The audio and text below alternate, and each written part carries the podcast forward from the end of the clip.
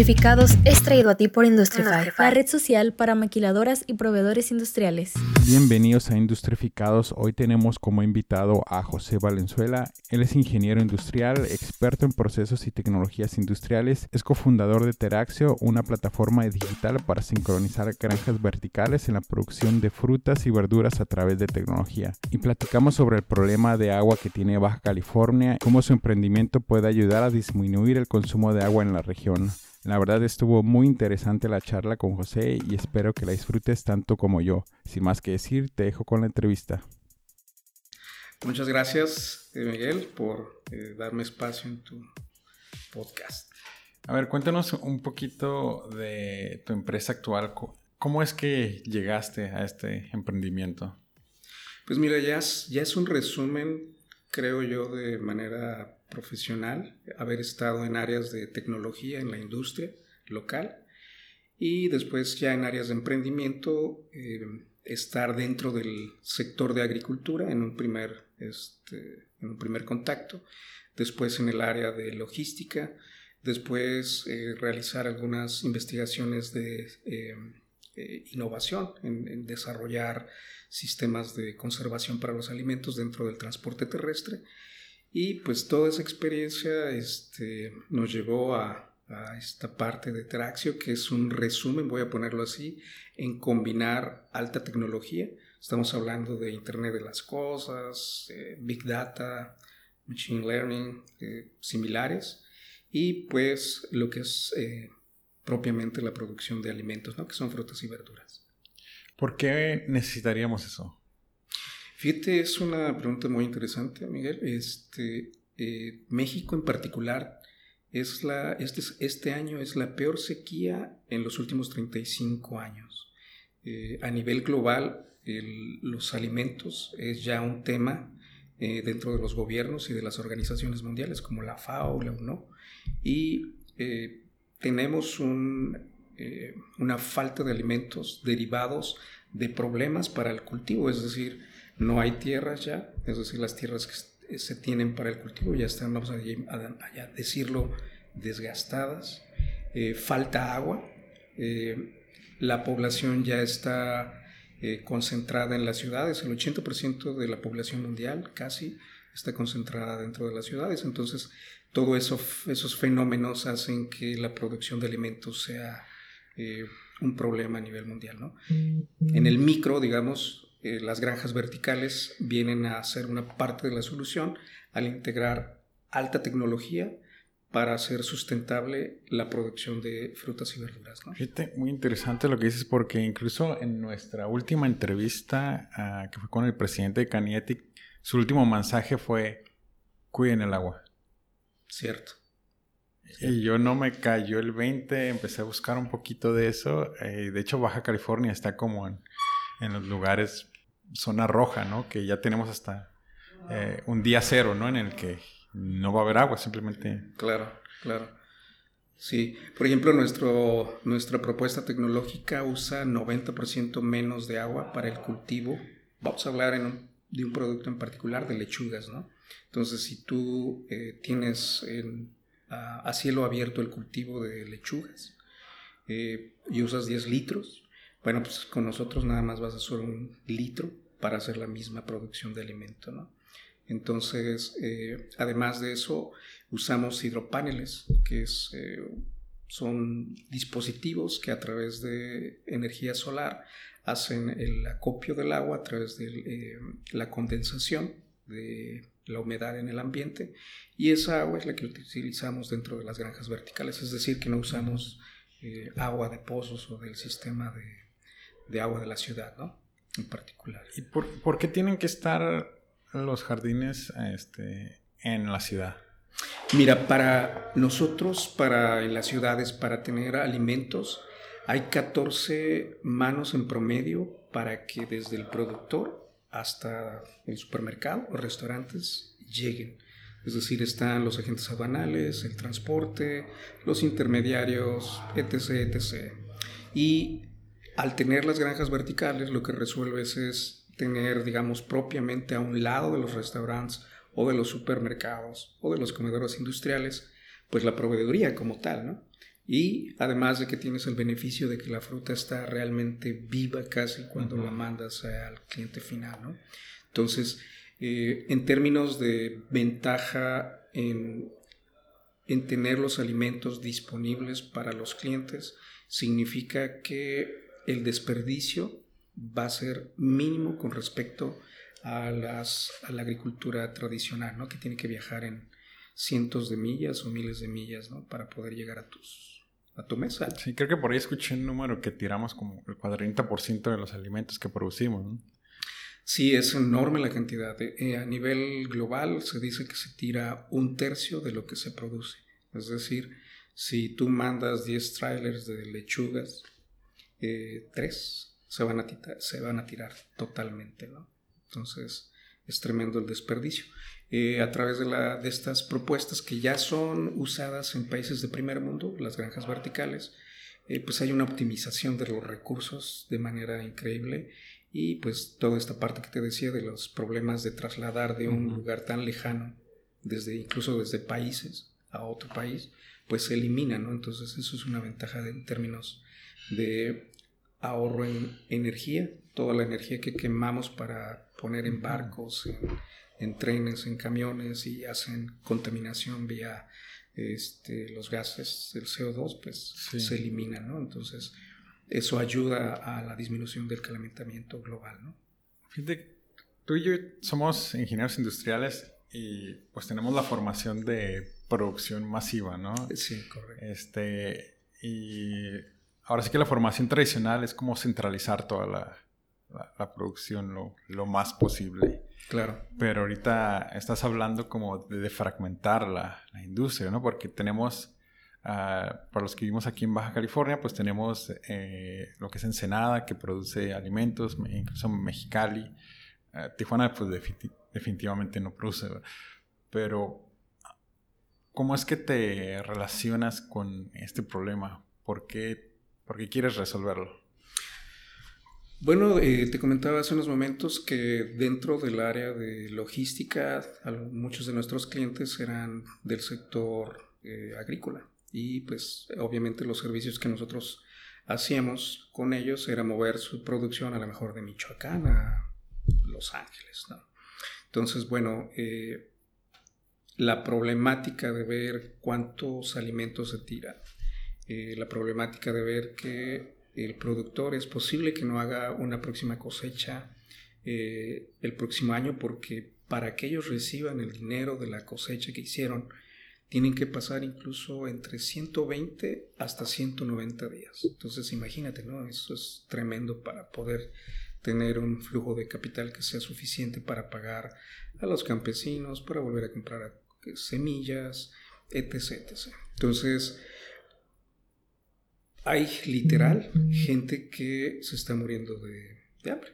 Entonces, bueno, ¿cómo poder eh, capitalizar todo ese conocimiento dentro de las áreas en las que me he desempeñado eh, de una manera concreta, ¿no? Entonces, vimos ahí que la parte de resolver ya esta cuestión de los alimentos combinada con nuevas tecnologías 4.0 que son como el blockchain y las finanzas centralizadas, ayudan a resolver esos problemas que te hablaba sobre el flujo de capital dentro de estos negocios.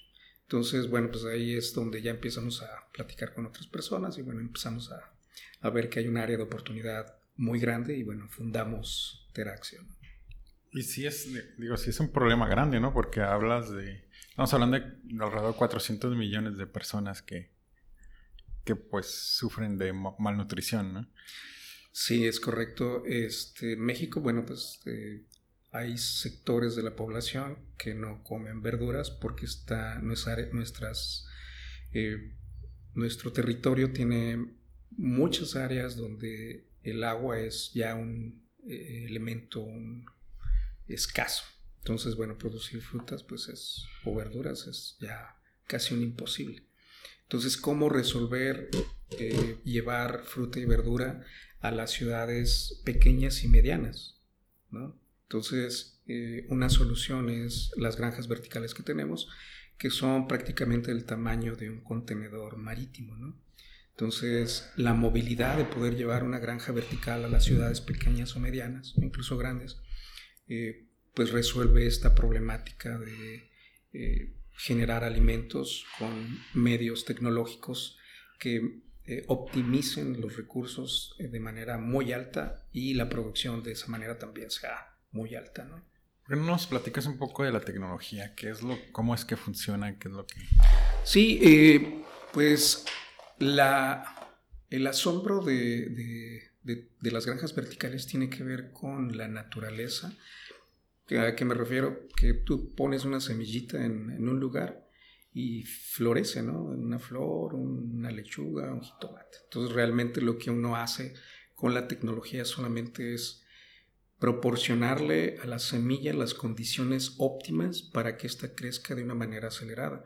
En el caso muy particular la fotosíntesis es eh, estimulada por luz LED. Entonces, dentro de nuestras granjas verticales tenemos paredes completas entre las áreas de donde se coloca la semillita, vamos a decirlo así, en donde la luz LED estimula eh, el crecimiento acelerado de la, de la plantita. Ejemplo, la lechuga. En cielo abierto el promedio son 120 días en granja vertical son 30 días para que ya esté listo el producto. Entonces, en 100 metros cuadrados, por ejemplo, tú solamente cultivas 100 kilos. En una granja vertical, 8000 kilos. Entonces, es tremendo la cantidad de producción que puedes hacer en una granja vertical. ¿Tiene tecnología integrada? Sí, eh, eh, estamos usando, por ejemplo, eh, inteligencia artificial. Tenemos unas cámaras que están conectadas viendo, voy a ponerlo de esa manera, las verduras, porque tenemos que integrarlo dentro de un procesamiento de datos en donde vamos combinando, por ejemplo, el crecimiento de la planta con los componentes que se le están integrando para su alimentación. El agua, eh, digamos, también se analiza su composición para que tenga la, el balance propio para un desarrollo acelerado. Y bueno, entonces en, hablando de tecnologías, tenemos ahí inteligencia artificial, tenemos machine learning, que es que está aprendiendo, digamos, la máquina virtual, cuáles son esos componentes que tenemos que agregarle, ¿no? Entonces está siempre pensando. Tenemos eh, la parte de em, el blockchain que hace eh, el registro por día, por hora, por minuto de cuáles son las condiciones en las que están creciendo las verduras.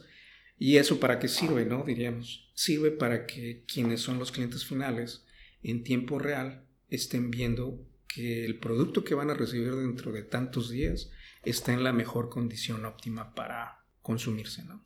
¿Qué, es el blockchain y por qué lo, lo utilizan ustedes? El blockchain es una tecnología, vamos a ponerlo así, que permite eh, que las personas eh, puedan ver de manera eh, libre, voy a ponerle así, la información.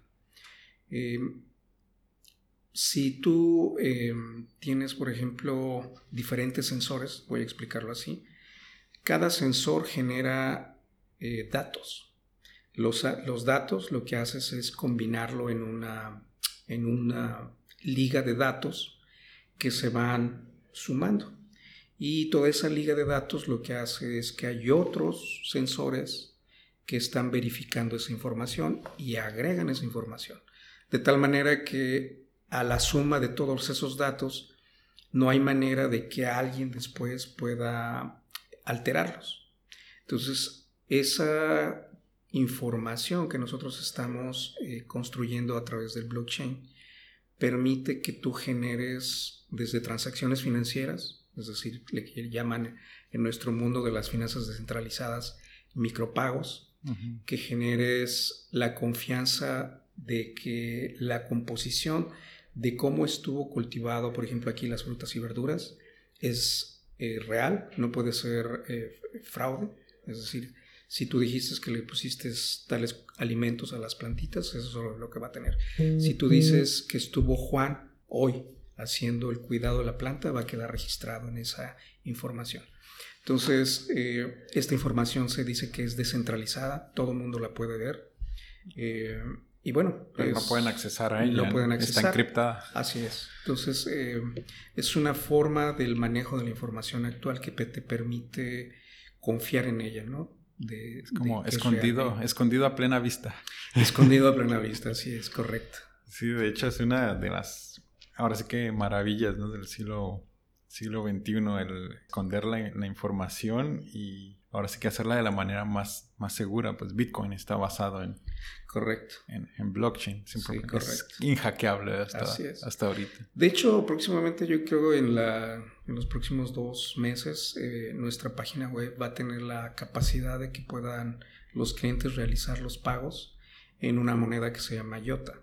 Estas criptomonedas lo que hace es que van a hacer un depósito y pues vamos a entregar las, las verduras ya como tal, ¿no? Entonces lo estamos haciendo para que de una manera real la gente vea cuál puede ser el beneficio de estar usando este tipo de, tecnologías. ¿Cuál es la ventaja con respecto a los sistemas tradicionales? Bueno, pues que las transacciones no te cuestan. Es decir, si tú me pagas mis verduras con tu tarjeta de débito o tu tarjeta de crédito, eso genera una comisión que te va a cobrar el banco. A través de estas tecnologías la comisión es cero. Entonces imagínate un negocio ¿no? Eh, que está buscando de manera continua eh, formas de optimizar sus transacciones financieras. Bueno, pues eso es lo que permite el blockchain, ¿no? Entonces va a ser muy interesante ver esto ya, ¿no? Creo que vamos a ser de las primeras, por lo menos en México, que realiza ese tipo de transacciones Sí. en sectores que vienen, que tienen que ver con restaurantes, con el food service, como le Sí, llaman. no está regular- regularizado todavía aquí en No, México. existe una ley fintech que habla en general de cuáles son, digamos, la normativa para este tipo de tecnologías. Sin embargo, las transacciones o, digamos, de manera ya más particular entre sectores de, de negocio, voy a ponerlo así, como la agricultura, con los restaurantes o con empresas que necesitan este tipo de productos, todavía hay un vacío, ¿no? Sin embargo, desde man- de una manera franca, voy a ponerlo así, pues no estamos haciendo nada ilícito, ¿no? Esto lo único que permite es que agiliza las transacciones que nosotros eh, podamos hacer con nuestros negocios, ¿no? De una manera más eh, eh, segura, en el sentido de que tú sabes que estás recibiendo, y por el otro lado, pues de una manera eh, ves las ventajas desde una perspectiva financiera que puede representar para ti ya en un volumen significativo estar haciendo este tipo de transacciones, ¿no?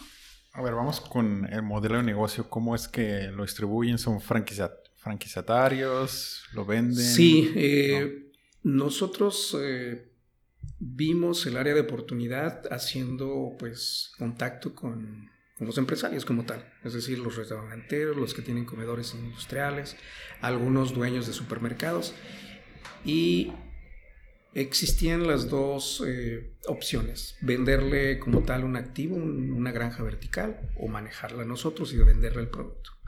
Ellos no quieren problemas, es decir, no quieren invertir ni quieren un aparatote grandota porque significa pues más gente, más problemas. Más administración. Así es. Entonces dicen, bueno, ¿para qué, como para qué voy a pagar 180 mil dólares, que es el costo que tiene en el mercado este tipo de, de- de unidades? Entonces dice, pues no.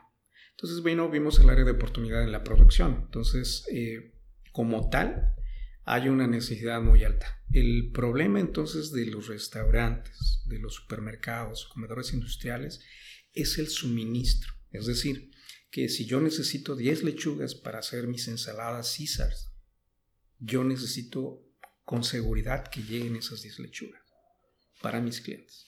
Entonces vimos ahí el área de oportunidad. Entonces, dentro de esa, de esa explicación que te doy en esta parte de eh, entregar esas 10 lechugas, eh, nosotros diseñamos como tal una plataforma digital en la que puedan ellos eh, estar solicitando esas lechugas sin que haya una intervención humana a través de la, Mm. te decía, de la inteligencia artificial. Tenemos una conexión con el restaurante, se le pone una cámara inteligente y ahí estamos viendo su inventario. Se le entrega de una manera automática y las transacciones se hacen, se puede hacer de manera con eh, dinero fiduciario, que son peso o dólar, o a través, así es, de manera tradicional, o a través de las eh, monedas digitales. ¿no? Y bueno, eh, para nosotros representa hacer eso cuatro áreas de oportunidad. eh, tiene que ver con el manejo del dinero a través de las eh, DEFIs, que serían las finanzas centralizadas, porque podemos hacer una disminución de costos al usar eh, este tipo de tecnologías. Dos, el producto como tal, no lo vendemos, digamos, como lechuga, como acelga, como otro producto. Lo que hacemos es lo mismo que hace la, la maquila. Vendemos capacidad de producción. Entonces, los restauranteros, los supermercados, nada más nos pagan por unidad. Digamos que no tienen que preocuparse por si sube o baja el precio de la lechuga por desastres naturales o porque haya baja producción en Puebla o en donde vienen ellos van a pagar con nosotros el mismo precio. ¿Y, el, precio es competitivo en el mercado? Sí, eh, la presentación que estamos eh, teniendo es eh, paquetitos de 5 onzas, que es lo tradicional que se vende también en los supermercados, y el precio literal es igual, ¿no? ¿Es el mismo precio, de, es el, mismo precio. del supermercado o el que ellos obtienen en es El, es el mismo precio que hay en el mercado. El problema no radica para ellos en el precio, ellos incluso a veces pagan más por el producto. Eso fue algo que encontramos en el estudio de mercado, que ellos, aún pagando más, es decir, por ejemplo, si mi eh, paquete de 5 onzas lo vendo en 1.5 dólares, ellos se lo llegan a pagar incluso hasta 3 dólares, pero ni siquiera así lo consiguen. Entonces el problema está con el suministro y con la cantidad. Entonces, sin embargo, bueno, pues nosotros lo estamos eh, pagando, perdón, este, vendiendo a un precio de competitivo con respecto al mercado, ¿no? Y en la parte de franquicias, ahorita tienen clientes. ¿Quiénes son sus clientes ahorita? Ahorita estamos vendiendo en pequeñas cantidades. Tenemos un laboratorio. Estamos eh, precisamente en la etapa del MVP. Es, eh, ahorita estamos haciendo el laboratorio. Ya estamos teniendo ventas locales aquí en Tijuana. Clientes que tienen restaurante. Y el MVP pues está eh, proyectado en el 22, en el primer semestre del, 2022. Ok, entonces ahorita tienen un MVP que está en Tijuana. Así es. Eh, ¿Cuál es como la meta para el siguiente año? Nosotros este mismo año vamos a generar una apertura de inversión que se llama tokenización. Y esta tokenización lo que significa es que un contenedor lo que haces es partirlo como si fuera una pizza en pedacitos. Lo vendes como tal. ¿Qué es lo que vendemos con eso para poder tener una, un modelo de financiamiento? Bueno, la rentabilidad de la granja vertical. Lo que estamos ofreciendo nosotros es un token en 100 dólares que va a tener una rentabilidad del 15% anual. Los sectores de las startups tienen un problema a nivel nacional que es eh, obtener fondos de los fondos de inversión. Entonces, curioso, las finanzas descentralizadas lo que te permiten es crear un fondo de inversión como tal. Entonces nosotros vamos a crear este mismo fondo de inversión. Ya tenemos este, gente interesada en la compra de los tokens como tal. Van a tener, que decir, un valor de 100 dólares. el financiamiento lo que va a permitir es poder tener el próximo año el Planes 2. Para el año 2 de, de, funcionamiento de Traxio son 11 unidades. Y bueno, así de una manera escalada, ¿no? Vamos a estar eh, generando más granjas verticales, Mayormente estas van a ir a territorio estadounidense, ¿no? Ok, ¿y el equipo? ¿Cuántos integran? Ahorita somos siete personas, eh, es un equipo con bastante experiencia. Este, hay desde desarrolladores de software como tal, hay gente en el área de biotecnología, hay un experto en el área de cultivo de hidroponía, que es cómo funciona la granja vertical.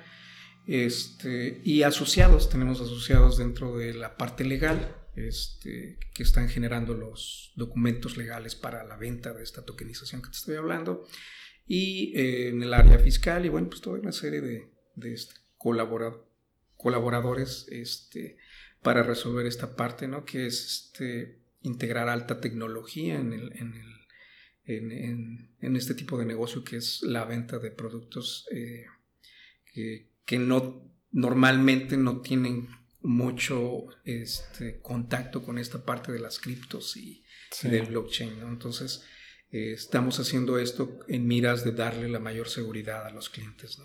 Sí, fíjate, ya había escuchado lo de las granjas verticales. De hecho, tuvimos un invitado ya hace tiempo, yo creo más de un año. No creo que fue de los primeros invitados, ya hace como dos, dos años, este, donde manejaban lo que son los jardines verticales, pero eran más como para el, directamente para el consumidor, ¿no? Para los restaurantes, que era algo que era como vistoso en, dentro de, un restaurante, pero tú te fuiste a un nivel como, ahora sí que pensaste más como industrial, ¿no? Así como que pues vamos a masificarlo, pero como en, en celdas, ¿no? Sí, en realidad pues mi, digo, mi background es como, como dijiste en un principio, es producción en masa. El área de oportunidad en alimentos pues es enorme. Las condiciones están dadas.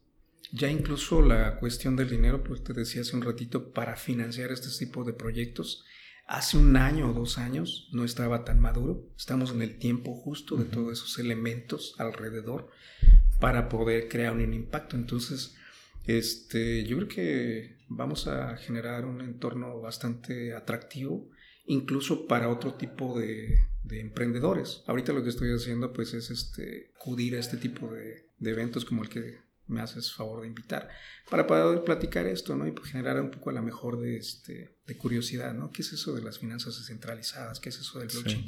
Porque justo ahí es donde muchos emprendedores van a resolver la falta de capital. Descentralizando la Digamos que hay, inversión. hay recursos, hay recursos dentro de las finanzas descentralizadas en las que ya no es necesario ir con un fondo de inversión.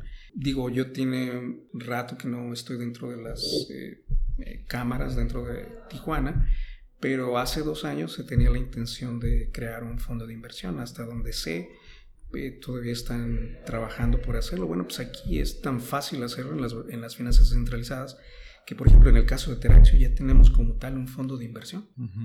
¿Por cómo o por qué era necesario hacer eso? Pues porque vamos a vender tokens en 100 dólares. Entonces la gente tiene que depositar en algún lugar ese dinero. ¿Y qué haces cuando inviertes o pones en préstamo, voy a ponerlo así porque realmente ese es mi producto, con ese token? Pues tengo que generar eh, dividendos para la gente que está invirtiendo sus 100 dólares. Entonces cualquiera de nosotros puede, la verdad, invertir 100 dólares. Entonces, eh, muchos de las... Eh, de los emprendimientos en Tijuana o en otras partes de México, lo que necesitan es fondos para hacer crecer su, iniciativa. Entonces, bueno, esto permite que tú, eh, si lo trabajas de una manera este, bien, voy a ponerlo así, puedas generar ese entorno financiero para poder empezar tu startup. Y regresando al, tema del, del, agua, pues esta tecnología tiene que llegar a, también a ciudades de México, ¿no? Donde, se necesita el agua. ¿Cómo es que obtienen el, agua? Mira, eh, son, estoy colaborando con compañías globales en toda esta iniciativa y existe una empresa en Estados Unidos que es la poseedora de la patente de estos hidropaneles. El hidropanel pues es del tamaño de una, este, pues, de una celda solar y se coloca en el techo propiamente de la granja vertical, que es, te decía, un contenedor.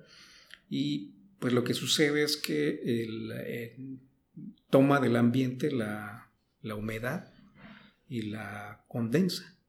Entonces la cantidad de agua que entrega eh, al día son aproximadamente entre 12 y 15 litros, lo suficiente para que nosotros tengamos operando nuestra granja. ¿De día o de noche? Eh, opera, digamos, las 24 horas del día, ¿no? Eh, por las condiciones, vamos a ponerlo así, eh, hay lapsos dentro del día en que tiene mayor condensación que otros, ¿no? Por la parte de que a lo mejor está haciendo más calor como ahorita. Entonces, este, sus horas de mayor concentración óptima a lo mejor es en la noche, ¿no? Pero bueno, funcionan 24 horas y pues resuelven, ¿no? De manera eh, literal la falta de agua, ¿no? Que la toma del, ambiente.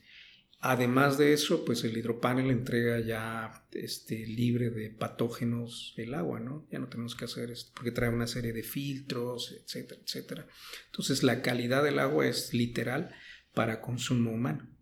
Eh, ya está aprobado por la FDA en Estados Unidos, entonces, bueno, pues este, digamos que es un elemento seguro de fuente para poder obtener el agua, ¿no? qué padre. Eh, tu negocio, la verdad, tiene muchas, así que muchas aristas de, negocio y, de ventajas. ¿Por qué un contenedor? Fíjate que la, eh, existen muchos estudios. Eh, bueno, para empezar, diremos que una granja vertical que existen, que son edificios, requiere inversión de millones de dólares. Es decir, por ejemplo, una La, de las últimas que he estado siguiendo, la inversión fueron 150 millones de dólares para construir.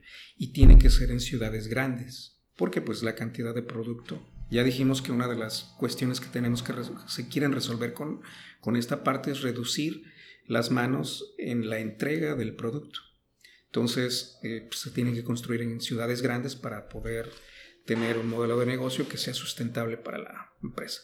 Bueno, existen ciudades medianas o pequeñas que no tienen un consumo tan alto. Bueno, pues el consumo que podemos proveer nosotros en, nuestra, en nuestro modelo, que es un contenedor de 52 pies, pues lo puede otorgar, ¿no? Entonces, eh, ciudades como Tecate, que son más pequeñas que, Tijuana, ciudades como Rosarito, este, son el tipo de ciudades en las que podemos llegar nosotros y resolver esa problemática de suministro de, fruta y verdura, ¿no? Entonces, por esas razones que fueron en, contenedores. está muy padre, el proyecto me, gusta mucho y ahorita, de hecho, me, me hiciste pensar en, muchas tecnologías, ¿no? Que, que yo pensé que no estaban todavía aquí este, pero por lo que veo ya las, está, ya la están utilizando. Y ahorita, por ejemplo, si alguien quisiera contactarte, si quisiera un poco de información de lo que estás haciendo, redes sociales, algún lugar donde se puedan buscar. Sí, en LinkedIn nos pueden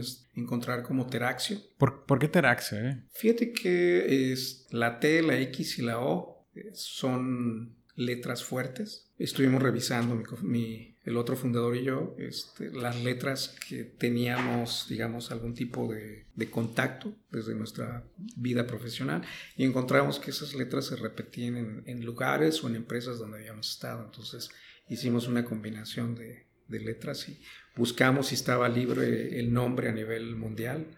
Pues sí, curiosamente no, había este registro. De hecho, nuestra, ah, nuestra nuestra página web es teraxio.com. Pues dijimos, vámonos aquí, ¿no? Entonces, por eso se llama Teraxio, ¿no? Ah, ok, ok. Sí, está, padre. Digo, no es fácil de recordar, pero... Sí, sí, sí. Pero pues es, un buen, buen nombre. Sí. Entonces te podemos encontrar como en LinkedIn. Sí, como en LinkedIn como Teraxio. La página web es como tal también teraxio.com. Está, este, estamos haciéndole mantenimiento ahorita, pero ahí, ahí mismo vienen nuestras redes sociales dentro de la página web. Entonces, pues los invitamos a que ahí nos pasen a visitar, ¿no? Para ver las novedades que traemos. Perfecto, José. Entonces pasamos a la sección de preguntas concretas. Te este, puedes explayar hasta donde gustes, ¿no? Primera pregunta, ah, ¿comida favorita? Las albóndigas. Ah, ¿La mejor vida? Estar feliz, sano. Agua. Agua. Sí. ¿El mejor libro? Eh, Lean Manufacturing para startups. ¿Y uno de no ingeniería? y Drácula, el, este, el, original. El original, sí. Me lo devoré en horas, no dormí. Este, me envolvió. Sí, Drácula. ¿El mejor momento? El nacimiento de mis hijas. Súper. ¿Mejor compra con 100 dólares o menos? Una caja de herramientas multiusos que aún la conservo y me ha salvado para muchas necesidades en casa. La peor compra. Fue un teléfono celular que de verdad no funcionó, tuve que regresarlo y fue un desastre total. Celular. Yo no puedo decir que era chino porque pues ya todo es chino, ¿no? sí. ¿Pudieras regresar al momento que terminaste la preparatoria? ¿Qué decisiones cambiarías? Eh, tomar más, acercarme más a mis a unos tíos que tenía que eran, digamos, expertos en finanzas y este, que me platicaban mucho yo les decía, les hacía feo. Entonces yo creo que si hubiera empezado mi vida, mi acercamiento a las finanzas de una manera, una edad más temprana, tuviera resuelto mucho más cosas en mi época actual. Sí. Bueno, esa, esa que a veces no valoramos como la, la experiencia, ¿no? Sí, sí, de joven yo creo que... Y menos si es pariente. sí, sí, sí, sí. Última pregunta. Si pudieras enviarle mensaje de WhatsApp a todos los baja, baja californianos, ¿qué le dirías? Que lean, que lean mucho. Leer es gratis.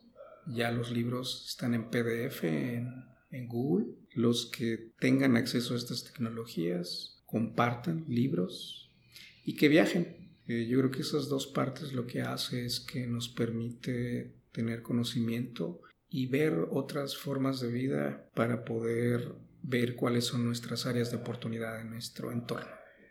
Industrificados es traído a ti por Industrify. La red social para maquiladoras y proveedores industriales. Y antes de cerrar, quiero agradecerte por estarnos escuchando y me gustaría saber un poco más de ti. Si te gustó el podcast, danos 5 estrellas y déjanos un comment en Apple Podcasts. También nos puedes encontrar en Facebook e Instagram. Y hasta la próxima.